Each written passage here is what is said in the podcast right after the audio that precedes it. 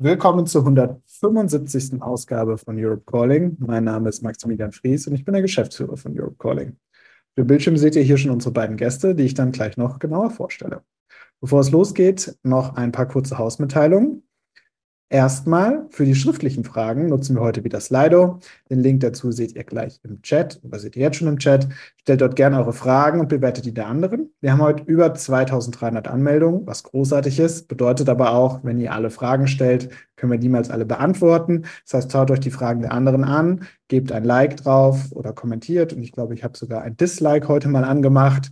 Und so kriegen wir eine Liste von Fragen, die euch am meisten interessieren. Den Link mache ich jetzt hier nochmal in den Chat. Ganz wichtig, wenn ihr Fragen stellt, bitte schreibt einen Namen wenigstens dazu, wenn es nicht euer eigener ist. Das ist für mich einfach viel schöner, als wenn man anonyme Userin oder User sagen muss, was dann da bei Slido sonst steht. Europe Calling wird äh, wie immer aufgezeichnet und danach auf YouTube und äh, als Podcast online gestellt. Bitte beachtet das, wenn ihr Fragen stellt.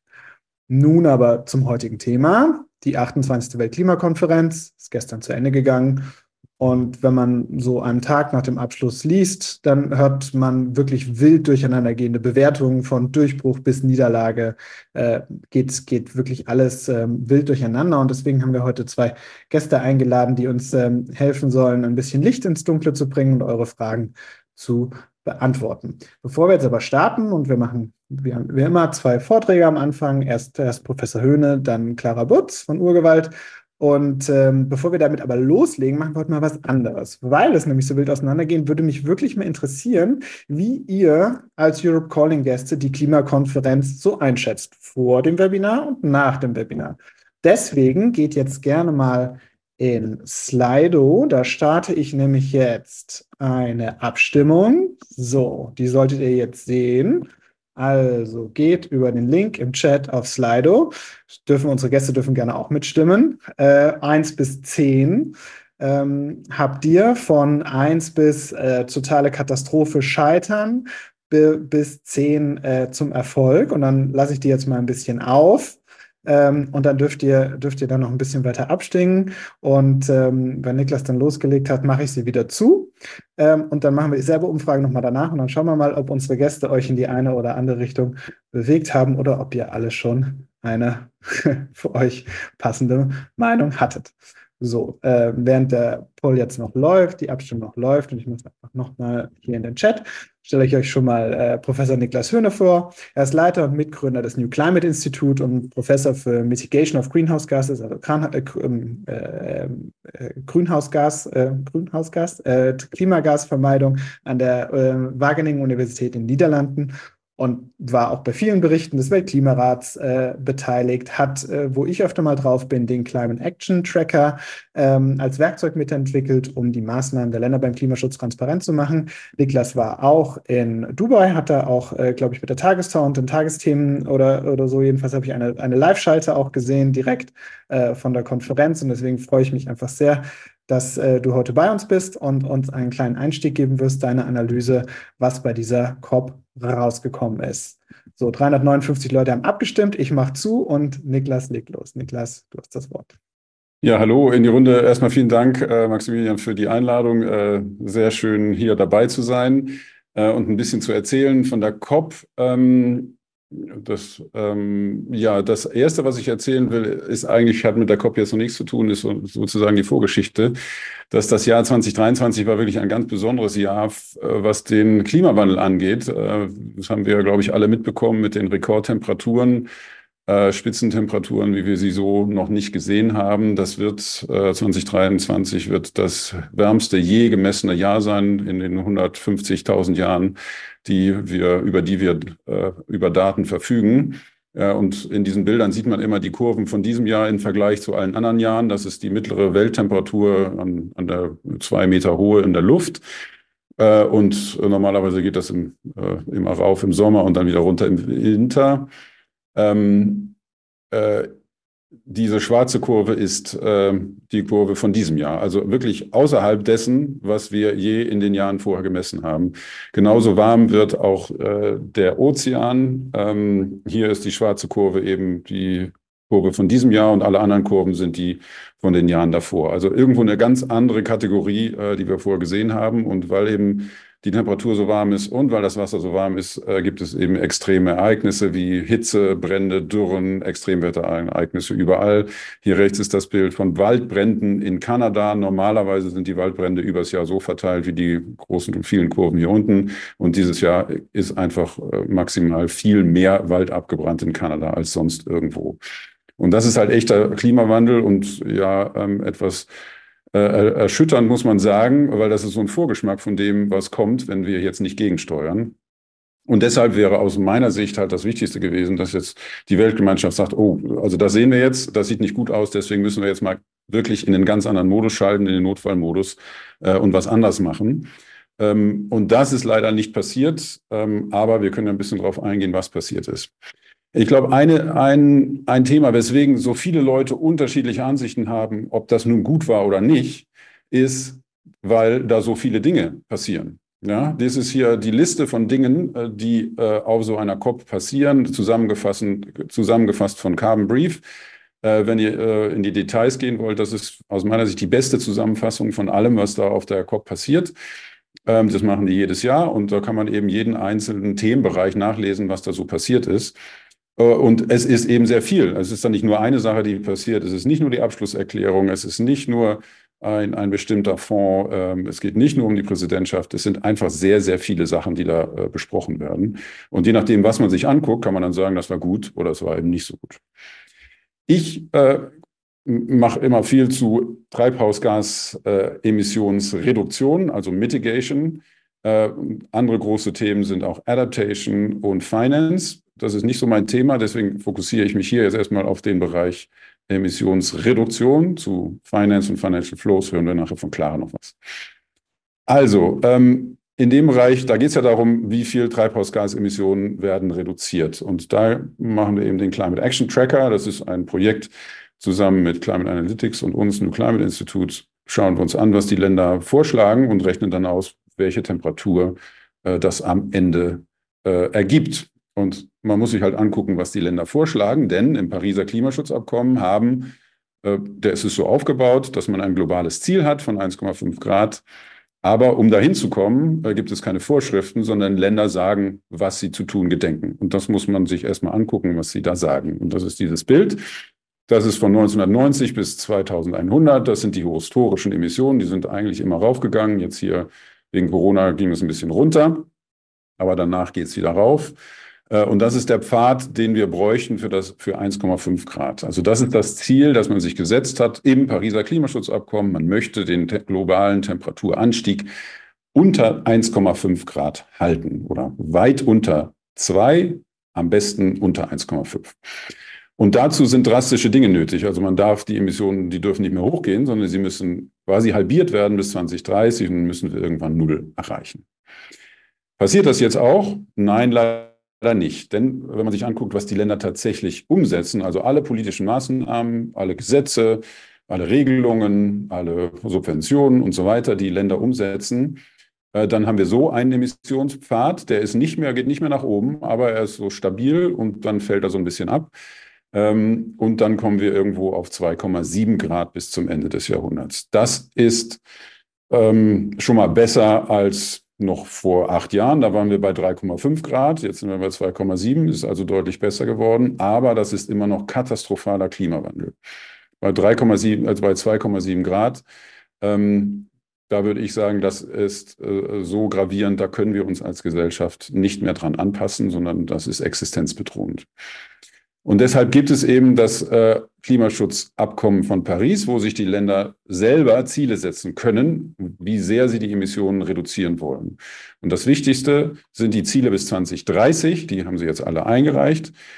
Äh, und das ist dieser, diese Kurve hier, also bis 2030 und danach äh, setzen wir die sofort bis zum Ende des Jahrhunderts, um eine Temperatur ausrechnen zu können. Da sind wir bei 2,5 Grad. Das ist noch nicht ganz so gut. Ähm, aber es ist auch ein kleines bisschen besser. Was jetzt noch dazu kommt, ist, dass sich die Länder nicht nur 2030er Ziele gesetzt haben, sondern auch Ziele für langfristig bis 2050. Äh, und einige Ziele davon sind im Pariser Klimaschutzabkommen, das wäre diese Kurve, und einige Ziele haben sie nur so mal äh, in Erwägung gezogen, aber noch nicht offiziell eingereicht. Das ist unser optimistisches Szenario. Also das bedeutet, alle Länder, die klimaneutral werden wollen und das irgendwie mal gesagt haben, dass sie das werden wollen. Deutschland will ja klimaneutral werden bis 2045, USA bis 2050, China bis 2060, Indien bis 2070. Und wenn man das alles zusammenrechnet und annimmt, die Länder erreichen das auch tatsächlich, dann kommt man eben auf 1,8 Grad. Und das ist ja schon mal gut. Das ist sehr viel weniger als 2,7, äh, sehr viel weniger als 3,5 wie noch vor zehn Jahren. Aber äh, es ist immer noch nicht bei 1,5, sondern noch weiter drüber. Und es muss umgesetzt werden. Und das Problem ist, dass bis jetzt noch kein Land Maßnahmen hat, um das tatsächlich auch umzusetzen. Und noch viel gravierender ist aus meiner Sicht diese riesige Lücke in 2030. Ja, also Langfristversprechen, das ist schwer genug, aber das haben wir gut hinbekommen, glaube ich. Aber kurzfristig Emissionen zu reduzieren, das ist das, was fehlt. Und äh, da sind die Länder jetzt schon sehr lange auch aufgerufen, daran was zu ändern. Also ihre Ziele für 2030 ähm, ähm, äh, nachzuschärfen und mehr zu tun. Und das ist jetzt hier das Bild von diesem Jahr. Und wir machen das jedes Jahr. Und das sah letztes Jahr leider exakt genauso aus. Und das Jahr davor auch. Also da hat sich in zwei Jahren nichts gravierend geändert an diesem globalen Bild. Und wenn man sich vorstellt, eben in zwei Jahren, und wir sind jetzt 2023, von 2021 bis 2023 haben wir eben zwei Jahre verloren und wir haben nur noch acht oder sieben bis 2030. Also das ist sehr viel Zeit ist da ins Land gegangen, um daran was zu ändern. Und das muss geändert werden. Wenn wir das nicht ändern, dann ist das 1,5 Grad Ziel nicht wirklich äh, mehr einzuhalten. Jedenfalls nicht mit einem, mit einem äh, über, äh, über, dass es kurzfristig mal darüber ist. Genau, das ist die, die, die Folie, äh, die zeigt, dass seit in den letzten zwei Jahren nur ein paar Länder neue Ziele für 2030 eingereicht haben. 39 Länder haben das gemacht. Es sind 196 oder 198 Staaten, also von, sind nur sehr wenige, die das gemacht haben. Und von den wenigen haben auch nur wenige tatsächlich ihr Ambitionsniveau erhöht. Ne? Also EU hat was Neues eingereicht, ist aber genau, also das Ziel ist immer noch dasselbe. Auch die Vereinigten, äh, das Vereinigte Königreich hat was eingereicht. Das Ziel ist aber auch dasselbe. Also das hat nicht wirklich funktioniert die letzten zwei Jahre. Ähm, was man jetzt gemacht hat, und da müssen wir jetzt ein bisschen Textarbeit machen, das war eine globale Bestandsaufnahme. Man hat gesagt, was, ähm, wie ist denn die Situation und was lernen wir daraus und was müssen wir machen? Und die Situation ist die, die ich, äh, die ich gerade gezeigt habe. Ähm, die Situation ist die, dass wir hier eine riesige Lücke haben und dass Länder jetzt eigentlich unbedingt nachschärfen müssen innerhalb dieser Dekade, also bis 2030. Und die Hoffnung war jetzt, dass bei der Konferenz beschlossen wird, was genau sie denn jetzt machen müssen. Ähm, und dabei ist dieser Text auf der rechten Seite rausgekommen. Fangen wir erstmal mit der linken Seite an. Das ist nämlich das, was schon im Pariser Klimaschutzabkommen steht. Da steht nämlich drin, das Ziel, das habe ich schon gesagt, dass man äh, globale Temperaturanstieg äh, auf weit unter 2 Grad halten will, eher in Richtung 1,5 Grad. Das ist gut. Und da steht auch schon drin, dass man äh, netto Null erreichen will. Also eine, eine Balance, ein Gleichgewicht aus Emissionen und äh, Removals, also äh, etwas aus der Entfernung aus der Atmosphäre. Und das hatte ich vorhin gezeigt, das Bild, die globale Treibhausgasemissionskurve ist irgendwann null in der zweiten Hälfte des Jahrhunderts. Alle Treibhausgase. So, und wenn man sich diesen Text anguckt, dann ist eigentlich von vornherein klar, das geht nur, wenn wir aus fossilen Energienträgern komplett aussteigen, aus Kohle, Öl und Gas bis zur Mitte des Jahrhunderts. Sonst geht so eine Kurve überhaupt nicht. Das funktioniert nicht. Also aus meiner Sicht war es von vornherein klar, dass man aus Kohle, Öl und Gas komplett aussteigen muss. Das wurde aber nie so genau aufgeschrieben. Was aufgeschrieben worden ist, ist 1,5 Grad und eben netto null. Und das wird deswegen gemacht, weil sich dahinter viele äh, Länder vereinigen können. Die Klimakonferenz ist so gestrickt, dass alle 200 Staaten zustimmen müssen für Texte, die dort abgestimmt werden, auf jedes einzelne Wort und jedes Komma.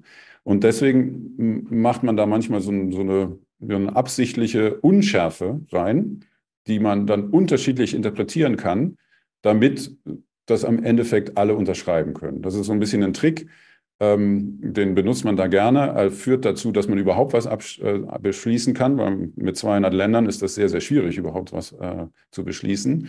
Aber trotzdem, was Ambitioniertes kann dabei rauskommen. Und im Pariser Klimaschutzabkommen war es sehr ambitioniert. Ja? 1,5 Grad ist sehr ambitioniert und auch netto Null in der zweiten Hälfte des Jahrhunderts ist ambitioniert. Jetzt wollte man das auf ähm, ja, etwas auseinanderziehen und sagen, okay, was bedeutet das denn jetzt für einzelne Länder? Und da hat man äh, verschiedene Dinge versucht. Die, die positive Seite war Verdreifachung der erneuerbaren Energien und Verdopplung der Energieeffizienz bis 2030. Also man hat klar gesagt, bis 2030 müssen wir jetzt ganz schnell was machen und wir machen eben erneuerbare Energien und Energieeffizienz. Da konnte sofort jeder zustimmen äh, und das ist auch gut. Aber das andere war, man wollte eigentlich auch festschreiben, aus fossilen Energieträgern auszusteigen. Das wäre so das Ziel von vielen Umweltorganisationen gewesen, auch das Ziel von Europa, auch das Ziel von Deutschland, aber eben nicht das Ziel von allen, äh, insbesondere nicht das Ziel der Öl exportierenden Länder und auch nicht das Ziel von einigen Ländern im globalen Süden, die noch darauf hoffen, Wohlstand zu erlangen über die fossilen Energien. Und weil das eben so klar nicht möglich war, hat man verschiedene andere Formulierungen gewählt, die dann äh, umsetzbar waren, wie zum Beispiel äh, Kohle herunterzufahren oder netto Null im Energiesystem zu bekommen oder Transitioning away from fossil fuels, also eine Abkehr von fossilen Energien, kein Ausstieg, sondern eine Abkehr. Und ganz besonders hier eine Abkehr auch nur im Energiesystem. Also fossile Energien werden natürlich hauptsächlich äh, im Energiesystem genutzt, aber eben auch für Plastik und auch für Düngemittel. Und die sind hier in dieser Formulierung gar nicht drin. Das ist also negativ. Ähm, auch negativ ist so eine Formulierung wie hier unten, dass man neue Technologien umsetzen soll, wie Low Carbon Hydrogen Production. Da kann man rein interpretieren, das ist äh, Wasserstoff aus Gas gemacht. Ähm, das wäre natürlich das Falsche, weil dann hat man ja hat man zwar Wasserstoff, aber wenn man das aus fossilem Gas macht, ist das auch keine gute Idee. Ein guter Punkt ist, dass diese Zahl 2050, Net Zero by 2050, die steht zum allerersten Mal überhaupt irgendwo. Und das ist eigentlich sehr gut. Das ist neu. Äh, vorher stand hier nur in the second half of the century und jetzt steht hier bei bis 2050. Und das, äh, finde ich, ist mal äh, ganz positiv. Was jetzt passieren muss, ist, das sind nur so Richtlinien und die müssen jetzt Länder umsetzen in ihre eigenen Emissionsreduktionsziele für 2030 und für danach. Das ist nicht bindend, sondern es gibt ihnen sozusagen nur eine Richtschnur vor, äh, an die sie sich halten können. Und erst in den nächsten Jahren sehen wir dann, ob das überhaupt wirkt, was hier aufgeschrieben worden ist. Ähm, Jetzt habe ich nicht mehr so viel Zeit, vielleicht mache ich das noch schnell, weil wir wissen, äh, äh eine andere Sache, die noch in, bei der Klimakonferenz passiert ist, ist, dass man, man weiß, dass die Länder nicht so schnell vorangehen mit ihren nationalen Zielen. Deswegen hat man versucht, ja ein ganzes Feuerwerk an Initiativen ins Leben zu rufen, die versuchen, zu bestimmten Themen eine kritische Masse zu erlangen. Also ganz viele Unternehmen und äh, Städte und auch nationale Regierungen unter einem Thema zu vereinen. Und eine äh, Initiative hat eben im Vorfeld lange versucht, die Erneuerbaren und die Energieeffizienz voranzubringen. Es sind über 130 Staaten, haben das unterschrieben. Schon im Vorfeld wollen eben die Erneuerbaren und Energieeffizienz stärken. Das ist eine super Initiative und die macht auch tatsächlich, äh, wenn die tatsächlich umgesetzt wird, kann die Großes bewirken. Es gibt aber auch andere Initiativen, die sind eher Ablenkungsmanöver. Es gibt eine Initiative, die Öl- und Gasproduktion emissionsfrei zu machen. Es geht nur um die Produktionsemissionen, nicht die Emissionen, wenn ich das nachher verbrenne, sondern nur die Emissionen, wenn es produziert wird. Und das ist im Prinzip eine Ablenkung, denn es geht ja eigentlich um die Emissionen äh, der fossilen Energien, wenn sie verbrannt werden. Die sind zehnmal so hoch wie die Emissionen, wenn sie produziert werden. Äh, also insofern, das ist wahrscheinlich keine gute Initiative. Es gibt noch eine andere Initiative zu CO2-Abscheidung und Speicherung. Da soll eine ganze Gigatonne CO2 abgeschieden und gespeichert werden. Das ist utopisch, das wird wahrscheinlich nicht passieren. Und es gibt eine Initiative zu Lebensmitteln und Landwirtschaft und die könnte, könnte gut sein, ist aber noch sehr vage formuliert. Auf der linken Seite hier sieht man ein bisschen, wenn man all diese Initiativen, und da sind über 50 neu rausgekommen, wenn man die alle nimmt, dann könnten die im besten Fall tatsächlich Emissionen noch reduzieren bis 2030. Das ist super, aber ähm, da muss man sehr vorsichtig sein. Das das gesamte Potenzial dieser Initiativen wird nicht unbedingt umgesetzt, weil nicht alle Länder natürlich darauf aufspringen und es nicht alle umsetzen werden. Äh, bei der Erneuerbaren Initiative sind es eben 130 Staaten und nicht 196, die das machen. Gut, ähm, damit bin ich bei meiner Zusammenfassungsfolie. Ähm, also, wenn man sich die Emissionsreduktionen anschaut und äh, ähm, hauptsächlich, dann komme ich jedenfalls zum Schluss, das war ein kleiner Schritt nach vorne, aber überhaupt nicht der große Wurf, den wir jetzt eigentlich nötig gehabt hätten. Nötig gewesen wäre, in einen ganz anderen Modus zu verfallen, in den Notfallmodus, die nationalen Interessen äh, zurückzustellen und alles wirklich dran zu setzen, eindeutig zu sagen, wir müssen raus aus den fossilen Energien, wir äh, setzen jetzt äh, stärkere nationale Ziele um, wir setzen uns wirklich zusammen, wir legen nochmal deutlich mehr Geld auf den Tisch, um Ländern sich gegenseitig zu helfen. All das ist nicht passiert, sondern man hat sich in Klein-Klein verfangen, hat hier so einen Text äh, produziert. Das ist ja nur ein, äh, ein Absatz, den ich gezeigt habe von, von ja, rund 100 Seiten, nehme ich an, äh, Text, der noch verabschiedet worden ist. Aber man hat sich da äh, eben ins Klein-Klein verfangen. Wenn man ein paar positive Punkte sehen will, ähm, ähm, jetzt bin ich doch bei Finanzierung. Ein positiver Punkt, der oft genannt wird, ist, dass ein neuer Fonds ins Leben gerufen worden ist für die Schäden, äh, den, den, der Klimawandel verursacht. Das ist super. Ähm, dann gibt es einen Schub für Erneuerbare und Energieeffizienz. Viele Länder sind daher, das ist gut. Es gibt auch ein Feuerwerk an Initiativen. Das kann gut sein, wenn es umgesetzt wird. Äh, wenn nicht, dann kann es auch Ablenkung sein, aber interpretieren wir es mal positiv. Und es gibt auch viele, die sagen, Diplomatie funktioniert überhaupt noch in einer sehr zerstrittenen Welt. Man kann sich noch einigen, obwohl Länder eigentlich wegen anderer Dinge nur sehr sporadisch miteinander reden. Das kann man positiv vermerken. Auf der Negativseite sehe ich aber trotzdem noch eben den Notfallmodus, den wir nicht haben. Es wurde nicht äh, beschlossen, aus fossilen Energieträgern auszusteigen, obwohl das eigentlich offensichtlich war, schon im Pariser Klimaschutzabkommen. Und jetzt sind sehr viele Hintertürchen da, die ja fast einladen für fossile Investitionen. Und der größte Haken an der Geschichte, jetzt müssen die Länder das noch in nationale Politik umsetzen. Und zwar sofort. Und zwar noch, das muss noch wirken vor 2030. Denn wenn das nicht klappt, dann äh, wird es sehr, sehr eng mit der 1,5 Grad Grenze jedenfalls nicht ohne längere Überschreitung. Das war es von meiner Seite. Ich freue mich erstmal auf Claras Vortrag und dann auf die Frage. Ganz lieben Dank dir. Und Fragen haben wir in der Tat schon äh, sehr, sehr viele. Geht auch gerne nochmal, ich poste den Link immer mal wieder rein für die Neugekommenen. Wundert euch nicht, wenn ihr schon von Anfang an drin seid, habt ihr den 30 Mal jetzt mittlerweile bekommen, aber die Neuen sehen den Chat immer nicht. Deswegen kommt das immer wieder äh, rein. Geht da gerne mal rein, da sind schon ganz viele Fragen. Äh, kommentiert die, äh, macht da Daumen hoch, macht da Daumen runter.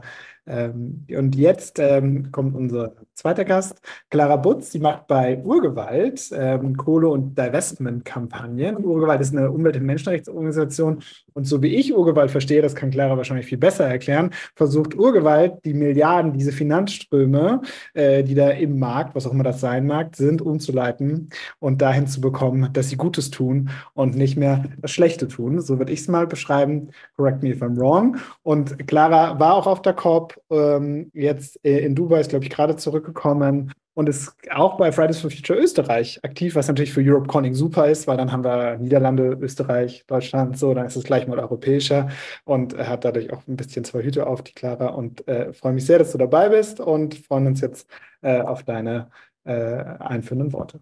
Liebe Clara, bitte. Ja, hallo, danke für die Einladung. Ich starte schnell meine Präsentation. Und bevor wir tatsächlich zur COP springen, erzähle ich noch kurz eben, was, was wir bei Urgewalt genau machen. Also, Max, du hast es ganz richtig erklärt. Wir sind dem Geld auf der Spur. Wir versuchen der fossilen Industrie den Geldhahn zuzudrehen. Ähm, wurden vor über 30 Jahren gegründet und unser Hauptsitz ist in Sassenberg im Münsterland. Aber wir haben auch ein Büro in Köln und in Berlin. Und ja, warum ist das wichtig? Weil jede Kohlemine, jede Öl- und Gasinfrastruktur und jedes Kohlekraftwerk von Finanzierung abhängig ist. Aber Banken wie die Deutsche Bank oder ganz viele weitere sagen, ja, aber wir brauchen diese Unternehmen, diese Energieunternehmen, um tatsächlich die Energiewende zu schaffen. Da kommen dann wir rein und sagen, na ja, hm, ob diese Unternehmen uns da wirklich so weiterhelfen, ist ein bisschen fraglich, weil wir dann rausfinden, dass 96 Prozent der Öl- und Gasproduzenten weiterhin neue Gasfelder oder Öl- und Gasfelder suchen oder neu erschließen. Also die expandieren dramatisch. Und auch wenn wir uns die Kohleindustrie ansehen, sehen wir, dass 40 Prozent der Kohleindustrie noch immer neue Kraftwerke, Kohleminen oder Kohleinfrastruktur entwickeln. Das sind dramatische Zahlen und das wissen wir, weil wir zwei Listen haben. Die Global Coal Exit List und die Global Oil and Gas Exit List. Das sind zwei Listen, die bei uns 20 ähm, ResearcherInnen tagtäglich aufrechterhalten und äh, ja alle möglichen Jahresberichte von Unternehmen durchgehen und nachsehen, was machen die eigentlich genau? Wie tief stecken die in der Kohle drinnen? Wie sieht's mit Öl und Gas aus? Und diese Listen sind einerseits super wichtig für ähm, NGOs und für alle möglichen zivilgesellschaftlichen Organisationen weltweit, weil wir dadurch auch wirklich zeigen können, das ist die gesamte Industrie, ähm, gegen die gehen wir vor und dann können wir das auch in irgendeinen globaleren Kontext setzen. Andererseits ist das auch wahnsinnig wichtig für die Finanzindustrie, weil viele Finanzinstitute tatsächlich ihre Ausstiegskriterien aus ähm, Kohle, Öl und Gas auf diesen beiden Listen basieren. Gut, aber die machen das ja nicht einfach nur so, sondern da gibt's ja schon auch etwas dahinter. Und deshalb springen wir ein paar Jahre zurück zum Pariser Klimaabkommen. Und wir kennen ja alle das ganz bekannte 1,5 Grad Limit. Und gleichzeitig ist in dem gleichen Artikel haben wir auch den Teil, dass Finanzflüsse entsprechend angepasst werden müssen und dass wir eben zu einer klimaresilienten Entwicklung kommen müssen. Da sind wir noch nicht ganz angekommen. Überraschung. Und deshalb sagt zum Beispiel Antonio Guterres auch noch dieses Jahr, dass wir wirklich, dass Finanzinstitute ähm, ja, Kreditvergabe, Underwriting und sämtliche Investitionen in Kohle, in neue Kohleinfrastruktur, in neue Kohlekraftwerke und in neue Kohleminen auf jeden Fall sofort stoppen müssen. Weil nicht einmal da sind wir angekommen. Wir reden zwar jetzt viel über Gas, aber allein die Kohle ist noch immer ein großes Problem. Gut, und jetzt springen wir aber nach Dubai. Was, was machen Organisationen wie meine und viele weitere tatsächlich in Dubai? Das sind einerseits ganz viele, also ich zeige jetzt auch so ein bisschen, wie das tatsächlich am COP-Gelände aussieht. Es gibt dann ganz viele Aktionen, wie zum Beispiel hier einmal zum Fossil Fuel Phase-Out, also zum Ausstieg aus fossilen Energien oder eben auch zu diesem Fonds, von dem wir gerade auch schon ein bisschen was gehört haben. Loss and Damage Fund heißt der. Und da gibt es so dezidierte Action Zones, wo Aktionen passieren können. Am restlichen Kopfgelände ist das hm, eher schwierig. Und ähm, ja, aber zumindest gibt es trotzdem eine gewisse Möglichkeit am Kopfgelände auch Protestaktionen durchzuführen und aufmerksam zu machen, was eigentlich alles schief läuft und was tatsächlich die, Forderung, die Forderungen der Zivilgesellschaft sind. Also, da gibt es Aktionen wie solche und gleichzeitig gibt es dann auch, vielleicht hat das jemand von euch schon gesehen, ähm, die, die Verleihung vom Fossil of the Day, also den schlimmsten fossilen Ländern der Welt. Und an dem Tag äh, hat, haben die USA gewonnen. Die USA haben mehrfach gewonnen. Ich glaube, sie sind sogar zum kolossalsten Fossil of the Day ge gewotet worden. Ähm, und ja, ich habe das Foto dann gewählt, weil hier ist einerseits mein ein guter Partner von uns aus Russland, also von einer russischen NGO, der gegen ähm, ja, Atomkraftwerke weltweit kämpft. Und ein guter Freund von mir aus, aus Japan, der da auch schon zum mehrfach, also mehrfach schon diesen Preis entgegengenommen hat. Äh, ja, als Vertreter praktisch der japanischen Regierung. Auf der anderen Seite gibt es auch ganz viele Aktionen, wie zum Beispiel hier, wo es darum ging, ähm, dass ADNOC, also die Abu Dhabi Nationale Ölgesellschaft, aus den Biosphärenreservaten, die es vor, ja, vor der Küste der Emirate gibt, aussteigen, damit, das soll ein Dugong sein, damit die Dugongs dann nicht gefährdet sind und wir nicht weiterhin, also erstens Lebens, Lebensräume von, also vulnerable Lebensräume zerstören und dann auf der anderen Seite eben auch, ja, die Klimakrise weiter anheizen. Gut, was passiert auf der COP sonst noch? Wie sieht es sonst noch aus, wenn eine NGO sich da auf der COP beteiligt? Wir haben auch ganz viele Pressekonferenzen gemacht. Das war zum Beispiel eine zum Thema LNG-Expansion, also wie praktisch Flüssiggas weltweit verschifft wird, wie das ausgebaut wird.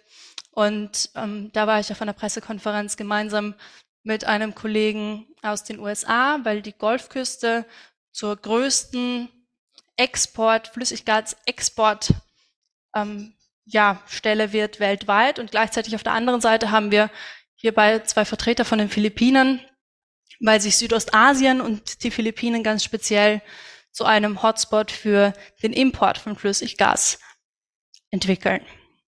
Gut, also es passiert da ganz viel. Es gibt aber auch ganz viele, also ganz viele Aktionen und ganz viele Pressekonferenzen, Events rundherum. Das heißt, es ist auch gar nicht so einfach, auf der COP tatsächlich alles mitzubekommen, weil einfach so viel parallel passiert.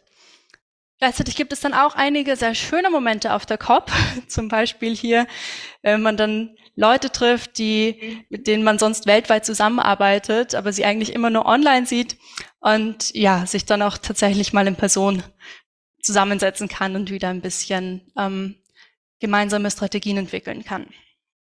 Gut, aber während wir da so schön zusammensitzen, gibt es dann natürlich auch Zusammenschlüsse wie die OPEC, die dann während der COP auch, wo ein Dokument geleakt wurde, wo die OPEC, also das ist die Organisation erdölfördernder Staaten, ihre Mitgliedstaaten dazu aufgerufen hat, je sämtliche Formulierungen, die irgendwie auf fossile Brennstoffe abzielen, abzulehnen. Es muss immer nur um Emissionen gehen, nie um die Brennstoffe selbst. Aber das ist also ganz dramatisch, dass sie das aussenden. Auf der anderen Seite ist es auch wieder ein Zeichen, dass der Druck von der Zivilgesellschaft auf jeden Fall wirkt. Also mit dem Statement, ich meine, der unangemessene und unverhältnismäßige Druck könnte ein Wendepunkt mit unumkehrbaren Folgen sein. Die OPEC hat Angst. Die OPEC hat Angst, dass es wirklich zu einem Ausstieg aus fossilen Energieträgern kommen könnte, aus fossilen Brennstoffen. Und ja, deshalb schicken die ganzen Staaten auch oder die ganzen ja, Öl-, Gaskonzerne auch richtig viele fossile Lobbyistinnen hin, und dieses Jahr waren es so viele wie noch nie zuvor. Es waren über 2400 Leute, die alleine aus der fossilen Lobby dort waren. Das ist praktisch eine Verdreifachung zu dem, was im letzten Jahr gezählt wurde. Gut. Es ist einerseits ganz schlimm, dass die alle da sind und wirklich, ähm, ja, eigentlich haben die da nichts zu suchen. Die sind Teil des Problems und nicht Teil der Lösung. Andererseits ist es aber wiederum auch eben ein tolles Zeichen, weil wenn die COP tatsächlich unwichtig wäre, wären die auch alle nicht dort. Dann gab es aber auch noch einen ganz anderen guten Zusammenschluss, nämlich die Beyond Oil and Gas Alliance, die ganz klar für einen Ausstieg aus fossilen äh, Brennstoffen gefordert hat bis 2050 und eben auch, dass die Emissionen bis 2025 praktisch ihren Höhepunkt erreichen müssen und dann müssen wir runter. Es geht um eine ähm, gerechte einen gerechten Ausstieg aus Öl und Gas. Da sind ganz viele Länder, also naja, ganz viele, 16 Länder haben das unterzeichnet. Deutschland ist nicht dabei. Gut. Dann, was ist weiter auf der COP passiert? Für dieses Bild hat die Runde gemacht. Das ist eine indigene Aktivistin und ich spreche ihren Namen jetzt bestimmt falsch aus. Sie heißt Lissipria Kanyugam und ähm, ja, die hat ein Schild hochgehalten, wo eben drauf steht, End Fossil Fuels, Save Our Planet and Our Future, woraufhin sie vom COP-Gelände verwiesen wurde. Ihre Akkreditierung wurde ihr entzogen und ihre Zukunft wurde damit mit den Füßen getreten. Gut, kurz darauf kam dann auch dieser Text raus, dieser erste Entwurf für den Abschlusstext, der absolut unzureichend war, woraufhin wahnsinnig viele Aktivistinnen, die noch immer vor Ort waren, sich hingesetzt haben, protestiert haben und die weiteren Verhandlungen tatsächlich, also tatsächlich auch so mit praktisch einer Linie begleitet haben, wo sie gesagt haben, haltet euch an die Linie, haltet euch an die 1,5 ähm, Grad. Darum geht es in den Verhandlungen und um nichts anderes. Ja, gut, wir haben dann auch einiges gehört zu ja eben ganz viel Positives zu dem Ergebnis, aber auch ganz, ganz viel Negatives. Und natürlich ist es so ein erster Schritt zu sagen, ja, fossile Brennstoffe kommen endlich im Abschlusstext vor. Das ist aber eigentlich ein Schritt, der bei der ersten COP schon geschehen sein hätte müssen. er ist jetzt unendlich verspätet, dass der Präsident der COP daraufhin aufsteht und Standing Ovations überall sind, ist vollkommen die falsche Reaktion. Vor zwei Jahren hat Alok Sharma, das war damals der Präsident der COP in Glasgow, hat, war den Tränen nahe, als er das Ergebnis verkündet hat, weil im Abschlusstext ein Face Down von Kohle stand und nicht ein Face Out. Das wäre auch die angemessene Reaktion diesmal, weil wir haben schon wieder kein Face Out aus fossilen Brennstoffen erreicht. Und da möchte ich am Schluss jetzt noch die Reaktion von den Inselstaaten bringen. Wir haben hier den Minister der ähm, Marshallinseln, der gesagt hat, wir sind nicht hergekommen, um unser Todesurteil zu, Todesurteil zu unterschreiben. Wir sind hierher gekommen, um für 1,5 Grad zu kämpfen und für den einzigen Weg, dies zu erreichen, den Ausstieg aus fossilen Brennstoffen. Wir werden nicht stillschweigend in unsere wässrigen Gräber gehen. Und ja, meine Stimme wird da immer ein bisschen äh, zittrig, weil das erste Mal, als ich das gelesen habe, war ich da tatsächlich auch den Tränen nahe, weil ich finde, das beschreibt auch nochmal ganz gut, wie wichtig es tatsächlich ist, dass wir endlich aus fossilen Brennstoffen aussteigen und uns nicht dafür feiern, dass wir zum ersten Mal irgendwelche kleinen Schritte gemacht haben. Und ja, damit beende ich mal meine Präsentation. Ich habe jetzt nicht viel zu Finanzen gesagt, fällt mir jetzt auf, aber das können wir in der Diskussion noch nachholen. Ganz lieben Dank dir, danke euch beiden. Das hat, glaube ich, einen sehr, sehr wichtigen und guten Rahmen hier gesetzt ähm, zusammen. Und wir haben auch ganz viele Fragen. Ich habe den Link gerade nochmal in den Chat gepostet, geht da gerne nochmal rein. Aber ich glaube, die restlichen äh, 45 Minuten, die uns äh, bleiben, 50 Minuten, die, die werden wir gut mit den Fragen unserer, unserer Gäste hier ähm, rumkriegen. Clara, du hast ja geendet mit, ähm, mit, der mit, mit den Small Island States, den kleinen Inselstaaten. Ähm, und hier haben wir auch die Top-Frage von, von Susa Reichhold dazu. Die fragt nämlich, und das fragen auch andere, äh, wie kann es sein, dass die finale Abstimmung stattgefunden hat, obwohl die Small Island States nicht im Raum waren? Habt ihr dazu was gehört, äh, Clara oder auch Niklas? Das, das ist ja, glaube ich, so, da, da, sitzen ja alle im Raum und dann, wenn dann niemand widerspricht, äh, dann fällt der Hammer und dann war es das dann auch. Äh, was ist da genau passiert? Das beschäftigt hier viele. Ähm, Niklas, ich fange einfach mal an. Das ist okay, ist klar. Äh, die, ja, also es ist ja so, dass eben 200 Staaten zustimmen müssen und das ist äh, grundsätzlich kompliziert. Äh, und was man dann immer macht, ist, ja, erstmal gibt es äh, viele Gespräche, dann wird äh, ein, äh, dann werden verschiedene Optionen aufgeschrieben und irgendwann gibt es lange Papiere, wo alle Optionen drinstehen. Und dann muss irgendwann der Konferenzpräsident äh, muss dann einen Text vorlegen, der versucht, irgendwie ein Kompromiss zu sein. Und das gab es, normalerweise wird das früh gemacht in der Konferenz, das gab es in diesem Fall aber nicht. Das wurde sehr, sehr, sehr lange hinausgezögert, bis kurz vor Ende. Und dann gab es einen ersten Entwurf, und der war aus meiner Sicht unterirdisch. Also das war, glaube ich, mit voller Absicht ein Entwurf, der unzureichend ist. Ähm, aber um dann eben einen Tag später nochmal einen Entwurf vorzulegen, der eben dann besser ist. Immer noch nicht gut, aber besser. Und dann sind im Prinzip alle glücklicher, jedenfalls als vorher. Und diesen Text, der wurde, ja, so früher, äh, wann war das? Dienstagmorgen, Mittwoch, Dienstag, ich weiß nicht, Mittwoch, ne? Genau. Früher Mittwochmorgen wurde der veröffentlicht. Und normalerweise gibt man den Ländern viel Zeit, sich das anzugucken. Äh, und dann gibt es noch Fragerunden und so weiter. Und da, diesmal hat der Konferenzpräsident ja so einen kleinen Trick angewendet und die Länder sind ein klein bisschen überrumpelt. Also er hat nur zwei Stunden nachdem der Text öffentlich war, hat er zu einem Plenum gerufen, da sollten dann alle sein und dann sollten man dem direkt zustimmen.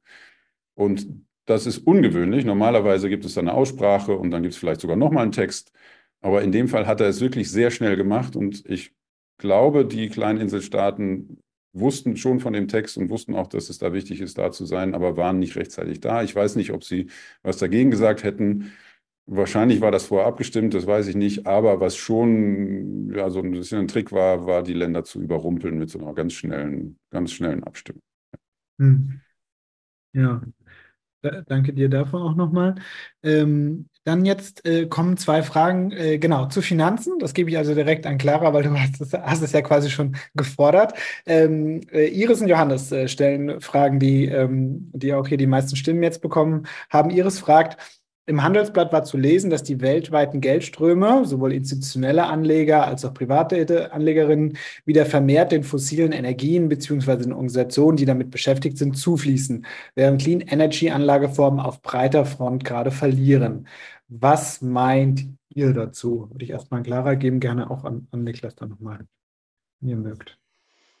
Ja, das sehen wir leider auch, dass die fossilen Energieträger weiterhin stark, stark, stark unterstützt werden. Also allein die institutionellen Investoren wie zum Beispiel ähm, BlackRock oder Vanguard in den USA und alle weiteren rundherum geben drei, wir haben in den letzten Jahren drei Milliarden US-Dollar in ja, Kohle, Öl und Gas gesteckt.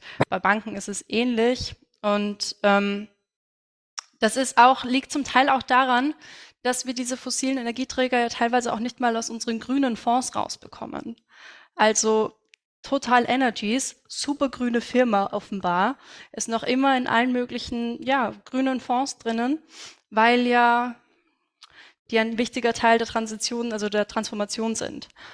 Und ähm, zum Teil ist es tatsächlich so, dass wir auch sehen, dass bei Firmen, wie zum Beispiel auf den Philippinen, da gibt es San Miguel, eine große Firma, die im Endeffekt alles auf den Philippinen macht. Und der einzige Teil ihres Unternehmens oder ihres, ja, von dem, was sie machen, der schlecht aussteigt, ist der zu fossilen Energieträgern. Trotzdem ist das der Teil, den sie am meisten ausbauen, wo sie ganz viel Geld reinstecken.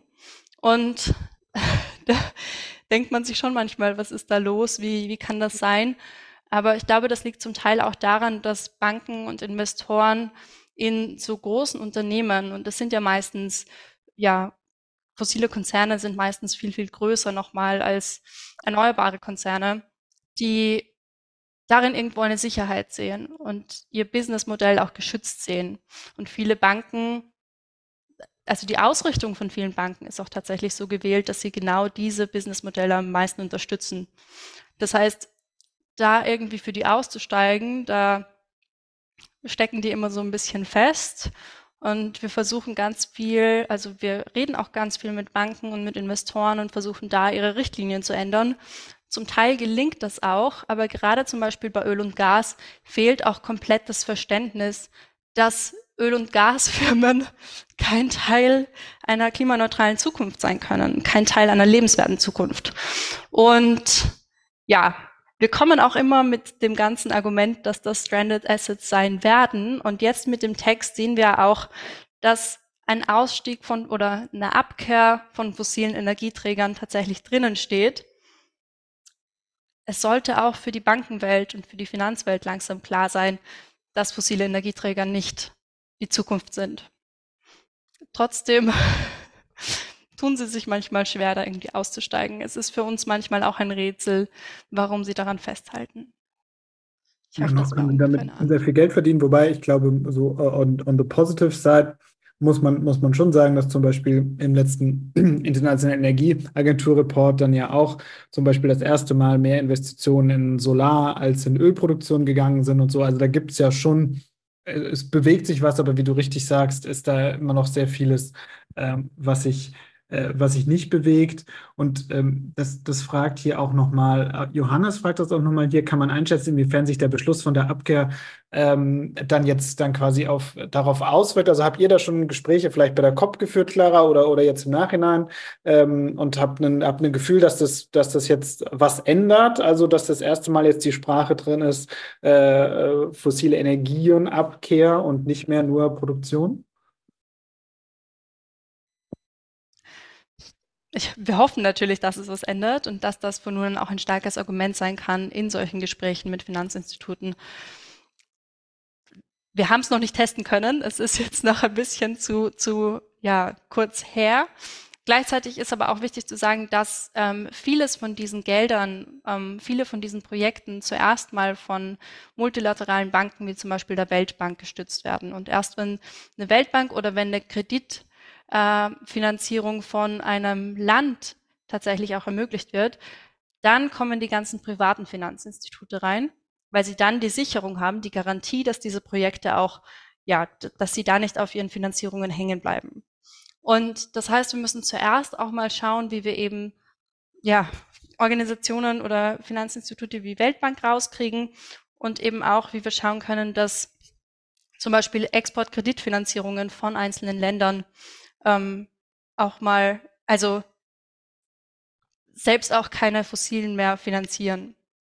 Das ist eben, also das passt noch ganz gut zum vorigen Punkt. Das ist auch ein Grund, warum Fossile weiterhin so gerne finanziert werden, weil die, die Sicherungen da sind und weil sie auf jeden Fall ihr Geld zurückbekommen können. Und was wollte ich noch sagen? Gleichzeitig sehen wir aber zum Beispiel auch, dass die Weltbank von nun an auch Atomkraft finanzieren soll, wo wir uns auch denken, was soll das? Also die Weltbank hat noch nie Atomkraftprojekte finanzieren sollen. Jetzt plötzlich steht das auch wirklich drinnen. Und Atomkraft und ähm, CCS sind ja auch genannt als so praktisch Ausstiegsmöglichkeiten oder irgendwie Abminderungsmöglichkeiten, was wiederum auch einen großen, großen Teil der Finanzierungen für Erneuerbare abzweigt und in, in wieder solche Scheinlösungen bindet. Und weil weder Atomkraft dauert viel zu lange, das zu bauen, ist viel zu teuer.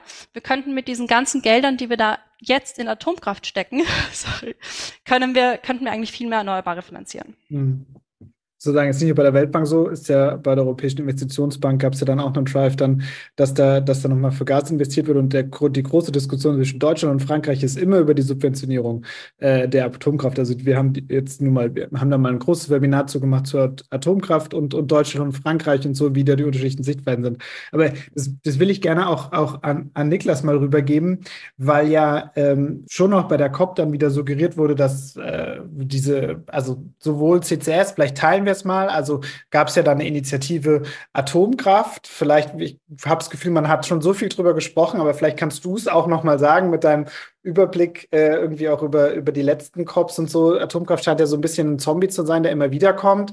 Also was ist deine Einschätzung dazu? Ist das jetzt, ist das jetzt, äh, äh also wird das was verändern, dieses Commitment da nochmal, dann auch Atomkraft als Part dieses Mixes zu sehen?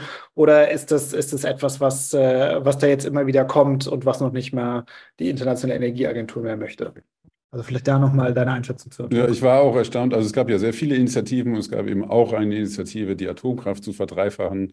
Ähm, aber da, da würde ich äh, dir zustimmen, Clara, das ist äh, aus meiner Sicht ist Atomkraft überhaupt keine Lösung. Es ist viel zu teuer, es ist gefährlich, es dauert viel zu lange, es ist mit den Erneuerbaren nicht kombinierbar. Also das ist eine wirkliche Scheinlose, Scheinlösung. Und das ganz, ganz Wichtige ist ja, dass wenn wir das 1,5 Grad Ziel erreichen wollen, dann müssen wir extrem schnell sein und nichts falsch machen.